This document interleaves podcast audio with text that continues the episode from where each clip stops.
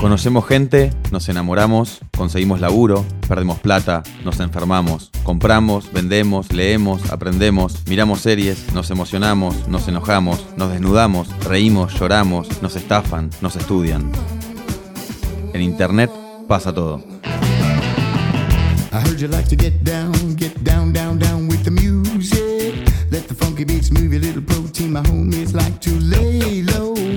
I got sentimental reasons why I love my music.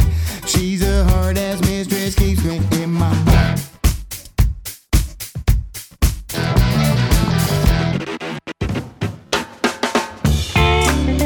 Bienvenidos a un nuevo episodio de Todo es Fake, el podcast de revista Anfibia en el que hablamos de las cosas que pasan en Internet. Mi nombre es Tomás Pérez Bisón y en este capítulo vamos a hablar de nanotecnología. Hola, soy Galo Solerilia, soy científico, me dedico a la química desde que quemé la mesa del comedor a los 5 años y luego, bueno, estudié mucho, me dediqué, pasé de la química a nanotecnología y aquí estoy, soy investigador de CONICET, trabajo en la Universidad de San Martín y trato de hacer avanzar la ciencia tanto como se pueda.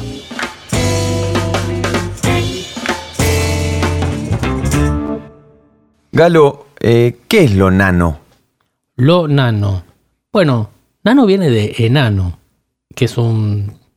Nano es enano en griego. Y está relacionado al nanómetro. El nanómetro es una unidad media chiquitita, que es una millonésima de milímetro. Para que tengamos una idea, eh, nosotros nos movemos en la escala del metro. Cuando descendemos mil veces, o sea, en tamaño más o menos de una hormiguita, un insecto chico, es un milímetro, que es lo que podemos medir con una regla tranquilamente. Cuando descendemos mil veces más que eso, o sea, un millón de veces, empezamos a ver las bacterias con un microscopio. Y para llegar a, ver un nanómetro tenemos que bajar mil millones de veces. Si imagínense, son nueve órdenes de magnitud. La diferencia relativa entre un objeto que tiene algunos nanómetros y nosotros es más o menos la misma diferencia relativa entre el tamaño de nuestro planeta y nosotros, para que nos hagamos una idea. Entonces, eh, nano refiere a una escala, a una escala que es muy chiquitita para nosotros, un nanómetro, repito, unas millones de un milímetro, pero que para átomos y moléculas es relativamente grande. En un nanómetro caben tres moléculas de agua o algunos átomos. Lo mágico de esto es que cuando los objetos empiezan a tener tamaños del nanómetro, empiezan a aparecer propiedades muy sorprendentes. Y eso es lo que ha dado lugar a la nanotecnología, de llegar ahí abajo, a esa frontera para nosotros muy impresionante, a dominar la materia en esa, en esa frontera y a generar un montón de tecnologías a partir de los conocimientos que, que- logramos con, con las nuevas propiedades que surgen en esa escala. Y la nanociencia, que vendría a ser como la Bueno, la nanociencia es, es- ciencia de la, nanotecnología. Claro, es la ciencia que es lo que hay en el backstage, ¿viste? De la nanotecnología. La Exacto. nanotecnología es el grupo de rock que toca en el escenario y la nanociencia son los tipos que están haciendo el control y los técnicos. ¿Es el futuro de la ciencia? Es el presente. O es el presente, Ya. Es el presente. El, el presente de la nanotecnología está en todos lados. Eh, y, y viene del en- enorme, enorme, digamos, el embrujo eh, tecnológico, lo vemos acá adelante, pero la base es la nanociencia que ha sido desarrollada en el último siglo. Y sin darnos cuenta. Eso es lo más lindo, ¿no? Eh, toda la física contemporánea, Einstein, Planck y todos los muchachos que descubrieron los modelos atómicos, toda la, nueva química de los polímeros, la química de materiales, la biología celular y molecular, todo eso converge, son muchos saberes diferentes que vienen de distintas disciplinas que convergen en una escala de longitudes. Y eso es lo que es medio poético de esto. A veces yo comparo la nanociencia, la nanotecnología con la Torre de Babel, en la cual se construía algo que nadie sabía muy bien cómo, iba creciendo y a partir de gente que hablaba distintos idiomas. Y esto es más o menos lo mismo. Entonces cuando trabajamos, terminó mal la Torre de Babel, yo creo que la nanotecnología va a terminar un poco mejor, pero creo que la, la profunda interdisciplina que hay, que es eh, físicos trabajando con químicos, con ingenieros en materiales, con biólogos todo el tiempo y generando nuevos lenguajes y nuevas, eh, nuevos objetos y nuevos objetos de estudio permanentemente, es como muy alucinante, es como el devenir de algo muy, este, muy potente y muy nuevo, como una ola gigantesca, eso es lo que más interesante. ¿Y qué posibilidades abre la nanotecnología? Mira, te lo digo cortito hoy en día, eh, guardamos información y manejamos información con nanotecnología. O sea, toda nuestra electrónica es una parte de las nanotecnologías que es la viene de la miniaturización. Nuestros chips contienen miles de millones de transistores que han sido miniaturizados por técnicas que son este, que remiten a nanotecnología, son tecnologías pequeñas. Eh, nuestros autos usan nanotecnología todo el tiempo desde hace muchos años para no tener aire impuro. Por ejemplo, el catalizador del auto es una obra maestra de nanotecnología y es industrial y es mega. Este funciona. Eh, lo dicho antes, los discos rígidos de las computadoras funcionan por un efecto que es nanotecnológico y cuyo conocimiento básico es premio Nobel de física. Y la aplicación es el enorme almacenamiento de información en un disco rígido. Eh, la raqueta del potro es nanotecnología aplicada pura, a partir de conocimientos muy grandes. O sea, hoy en día rebosa el mundo de nanotecnología. Los últimos televisores, los QD, los, los QDOTS y los. Se llaman QLED, muchas, muchas marcas diferentes que puedes comprar hoy en, cualquier lugar de, electrodomésticos, tienen nanotecnología. Entonces, hoy en día usamos nanotecnología y, y todas las aplicaciones que hay en las áreas de salud, en las áreas de medio ambiente, en las áreas de energía, son poderosísimas y vienen a desplazar las tecnologías más viejas. Eso te quería preguntar, quería meterme un poquito, que, es como la intención de este episodio, que es hablar de nanotecnología aplicada para la salud. En ese campo específicamente, ¿qué posibilidades abre? Mira, en salud, y, ya en Argentina tenemos algunos casos muy interesantes, hay muchas, hay muchas cuestiones. Algo muy peculiar de los nanoobjetos, de los nanomateriales, pequeños materiales que se, eh, que se hacen, se fabrican y se fabrican ya por, buenas cantidades, es que las propiedades de los objetos dependen del tamaño y que uno puede programar propiedades en ese objeto. Si vos leías un libro de nanotecnología hace 20, 30 años, te decían, hay un micro robot con una hélice que va a ir a buscar una célula. Hoy en día no se hace un micro robot con una hélice ni nada porque si vos creas una hélice en nanoescala no funciona se convierte en otra cosa, mutan los materiales, tienen propiedades muy raras. Vos sí podés armar un objeto muy parecido a un objeto que ves dentro de una célula.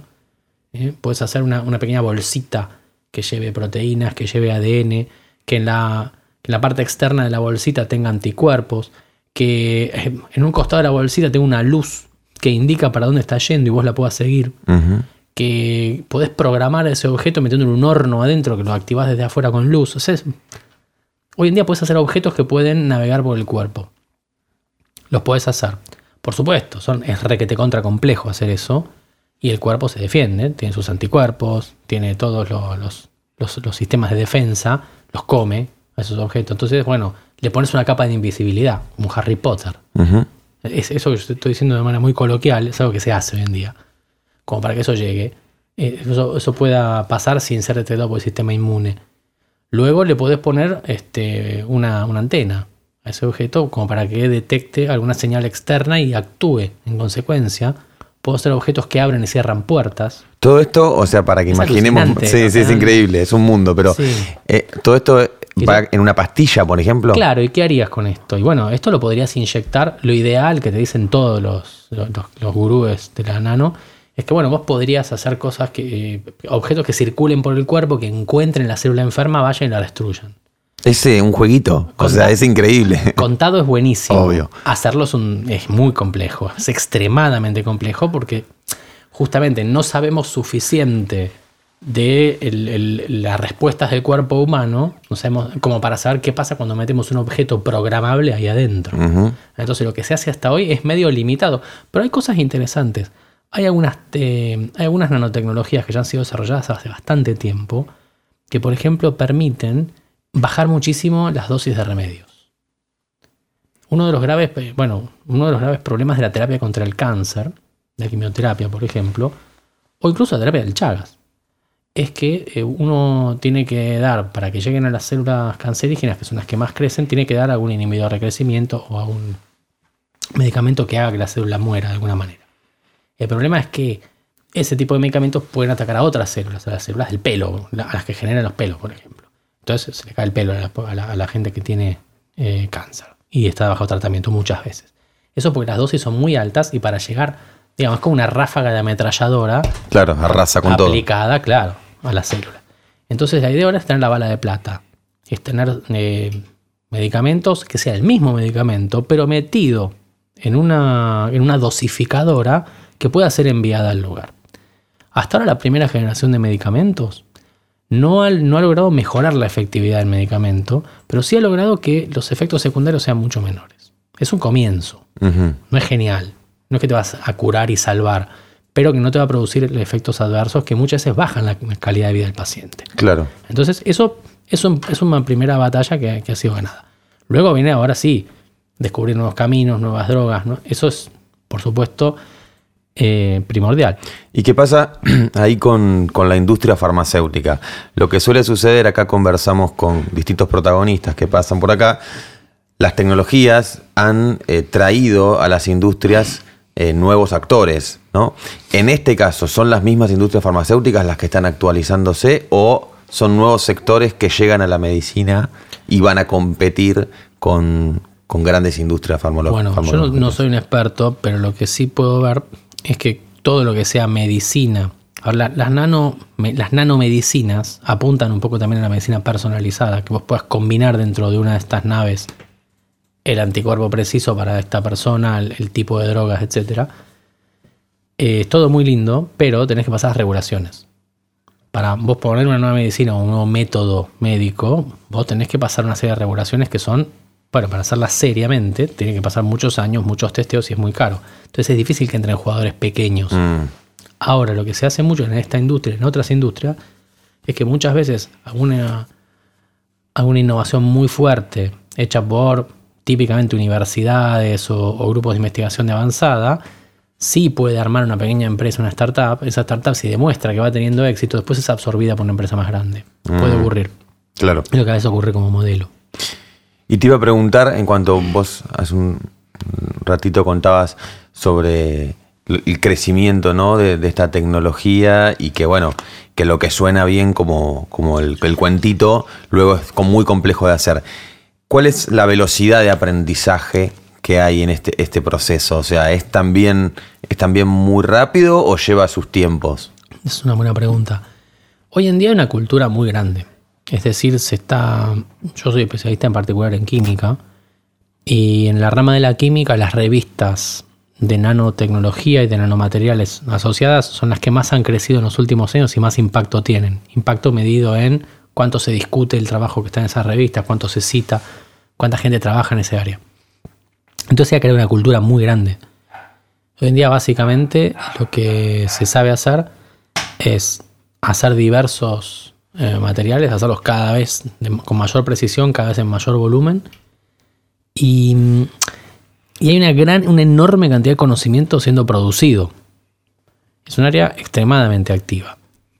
Y mm, volviendo a tu pregunta para hacerla más precisa, me decías cuál es la- la- el aprendizaje de esto. Claro, la velocidad, la velocidad. Ve- hay, muchas veces pasa, yo la verdad, eh, eh, acá en, en este podcast vamos hablando de distintas industrias y muchas veces la tecnología eh, tal vez llega en momentos de la sociedad en la que la sociedad está más lenta, qué sé yo. Entonces hay como un proceso ahí de, de la, de- de la velocidad del crecimiento de, la- de las sociedades y demás, y de aprendizaje nuestro como seres humanos de determinada tecnología, que a veces cuesta o no está no está en la misma sintonía a veces que la propia tecnología. Ese es un muy buen punto de vista.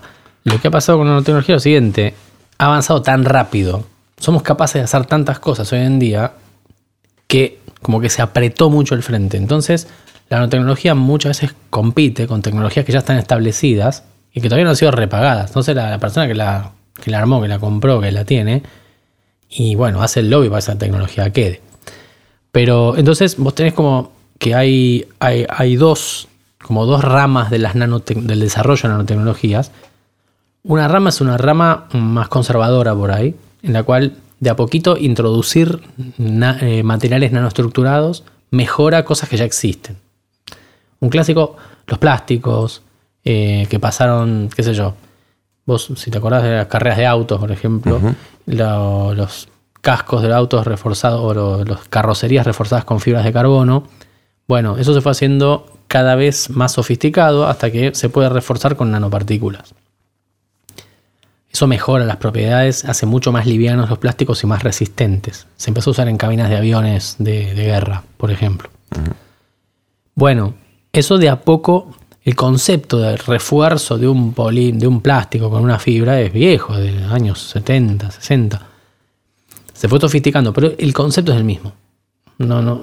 Pero se, se fue incorporando la nanotecnología y a medida que las nanotecnologías se fueron saliendo más baratas, o sea que fue más fácil hacer nanopartículas, que fue más fácil integrarlas, que se entendió mejor cómo hacerlo, dieron ventajas. Se usa menos material para hacer un auto, se usa, eh, sale más resistente, es más liviano, etc. En otras tecnologías, como lo de la- los televisores que usan nanopartículas para, para- para generar imagen, eso fue más rupturista. Estábamos haciendo transistores, estábamos haciendo otra cosa, y bueno, un día un tipo dijo, no, pongamos nanopartículas.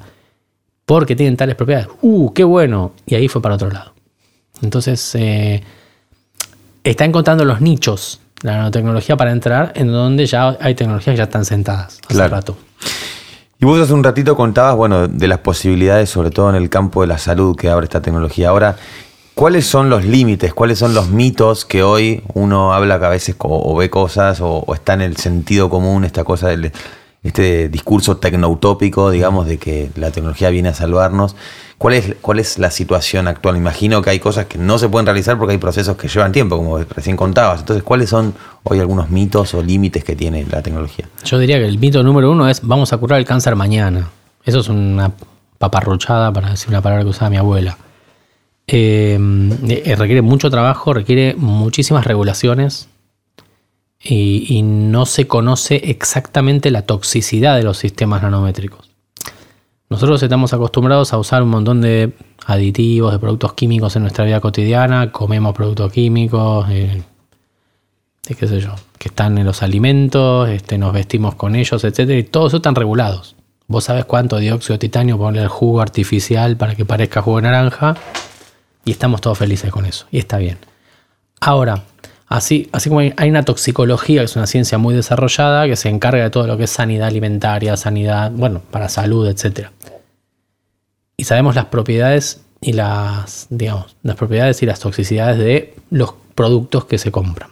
Ahora bien, esas propiedades que dependen de la estructura en un material normal, en nanotecnología dependen de la estructura, del tamaño y de la forma.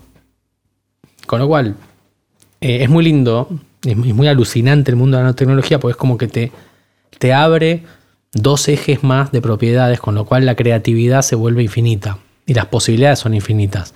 Ahora, la- las, la precaución se vuelve bastante infinita también, porque tenés que empezar a mirar, bueno, cuál, si mi, este material no es tóxico, si es chiquitito y cambió el color, ¿será tóxico? Entonces tenés que tener cuidado con eso. Por eso muchas veces las nanotecnologías en medicina empezaron con cosas más conservadoras, que funcionan bien, y ahora están siguiendo con cosas más, más complejas o, más innovadoras que, bueno, que hay que tratarlas más. Entonces, hay un espacio entre, en particular en salud, y en particular en tratamiento de salud, que es este, eso. Ahora bien, la, posibilidad de hacer eh, sistemas pequeñitos, que vos los puedas inyectar, que vos los puedas poner una, eh, por la piel, que, y, y que al mismo tiempo, vos imaginate una pequeña máquina, no, miralo una máquina como mirarlo como una bolsa, mirarlo como una nave espacial, como que se te ocurra, imagínalo de esa manera, en la cual vos básicamente podés meter un compartimiento que lleve un medicamento, una compuerta que se abra y una señal, eh, y, y- y que esa compuerta responda a una señal externa, vos no tenés limitaciones ya. Y no solo eso, vos también podés poner una señal que emita una señal para que te muestre dónde está. Entonces hoy en día muchos de esos, de esos, una de las ramas de la salud en nanotecnología se llama, que une terapia y diagnóstico, se llama teranóstica, porque hace al mismo tiempo el diagnóstico y Claro. la terapia. Otra cosa que sí es muy interesante y muy y, y bastante más sencilla es todo lo que es sensado. Eh, muchos nanomateriales y muchas nanotecnologías se usan para detección muy sensible de enfermedades y de cosas tan sencillas como, a ver, como vos te haces, vos no y yo tampoco, pero eh, una chica se hace un EVA test, está usando nanotecnología. Ujú. Porque ese color violeta que ve son nanopartículas que se agrupan en presencia de una hormona que está en el- la orina de la mujer embarazada y el agrupamiento de esas partículas genera un color violeta muy intenso. Bien. Cosa de mandinga. Entonces la, la detección es algo que ya está mucho, que, que no- ya no depende, no es nada que te metes en el cuerpo, está mucho más regulado y hay un montón de posibilidades, pero muchísimas posibilidades. No, y me, me interesa también lo, lo que decías al principio. Y perdón, Eh, sí, sí. ima- imagínate detección inmediata de enfermedades que son muy difíciles. Por ejemplo, el Chagas.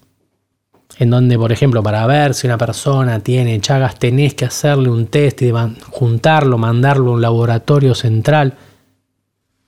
Imagínate un Chaga test, tipo Leva test, que vas, tocas al tipo y, y con un 80, 90, 100, 95% de probabilidad sabes si está enfermo o no. En el momento, sin laboratorio, sin burocracia, sin nada. Eso es mucho dinero que el Estado gana, que es el que cuida eso, y es mucha salud que la persona gana porque sabe cuándo tiene que ser tratada. Claro. En la universidad nuestra, por ejemplo, en San Martín, eh, el grupo de Diego Comerci y de Juan Ugalde y la compañía que están armando ellos con Andrés Chino, que es Chemtest, están haciendo algo, algo, algo parecido al EVATest para detectar enfermedades en ganado.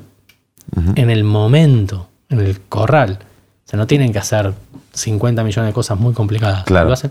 Entonces, la posibilidad de detección masiva in situ en salud y, eh, bueno, y todo lo, lo vinculado a salud, alimentación, etcétera, es impresionante. ¿Y a, y a- y a cuánto estamos del Chaga Text, del Chagas Test? Tiene algunas complicaciones porque no es tan fácil acceder a donde están los, las señales que da el parásito, en ese caso. Pero en otras es mucho más sencillo. Claro. Están en sangre, es más, es más sencillo hacerlo. Pero No. se debería poder hacer también. Claro. No debería ser un limitante técnico. No, te, te quería re- retomar la parte de- de- del mito que vos decías, bueno, el que, que te dice que mañana se puede curar el cáncer. eh, o No, eso es humo puro. Eso es humo puro. No le den dinero a eso. Pero claro, pero muchas veces, justamente lo que vos decís, no, no le den dinero, pero muchas veces eh, con esta, la cultura Silicon Valley, digamos, hay que, si vos tu idea más o menos la armás, suena creíble, eh, es muy probable que te llenes de guita. Y me parece, no sé si lo pudiste ver, al, un documental que sacó HBO, que es de una mina que prometía análisis de sangre con solo una gota de sangre, que te podía dar miles y miles de, de estudios. Y terminó siendo todo un, un- un humo, Humo. Pero, la- pero es increíble la cantidad de millones de, de dólares de inversión que tenía. E incluso una cadena de farmacias muy grande de Estados Unidos empezó a aplicar el sistema de estudios. Y como no existía tal, lo terminaban haciendo por la vía normal, digamos, ¿no? Y te daban el resultado. Sí, sí, de cómo trucharon los resultados también. Claro. Es un caso muy famoso. Entonces- y, e- eso es un problema. Bueno, eso es muy interesante y remite un poco a todos los fake news. Y la cultura de Silicon Valley tiene esas cosas. Con toda la del emprendedor, por ejemplo. Eh, y ahí eh, eh, es filosófico esto y me parece que está buenísimo debatirlo, porque uno ve los casos de el emprendedor que va a cambiar el mundo y te viene y te, te- te hace el, el elevator pitch de tres minutos y vos como sos un científico berreta, viste, Le- para explicar algo por ahí te hace 40 minutos. Y sí, claro. El tipo con el saco no hay un elevator de 40 minutos. Sí. Y no se toma un mate ahí con uno. El tipo está con el saco y quiere que le diga una cosa linda. Y bueno, jódanse, le digo. Claro, claro. ¿Dónde está mi dinero? Ahora bien, eh, hace poco estaba trabajando, estaba charlando, comiendo un asado con un amigo que, trabaja en la industria del petróleo. Me decía, ustedes tienen que, ir a, ver a la, industria. Porque nosotros no estamos acostumbrados, como científicos, uno no está acostumbrado a ir a ver a la industria y sacarle plata.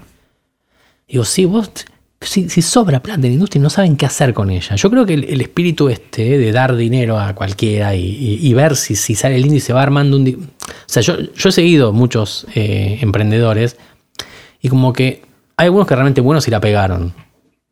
Y está calculado eso en todos los libros de emprendedurismo, te dicen, bueno, de cada 100, 5 llegan a hacer la compañía, 2 sobreviven y uno la pega. Claro. Entonces, si pones en 100, uno la va a pegar y te va a hacer rico. Mentira, debe ser más bajo, pero no importa. Pero se, se ven esos números. Yo creo que eso es cómodo para una persona que tira a ver qué pasa.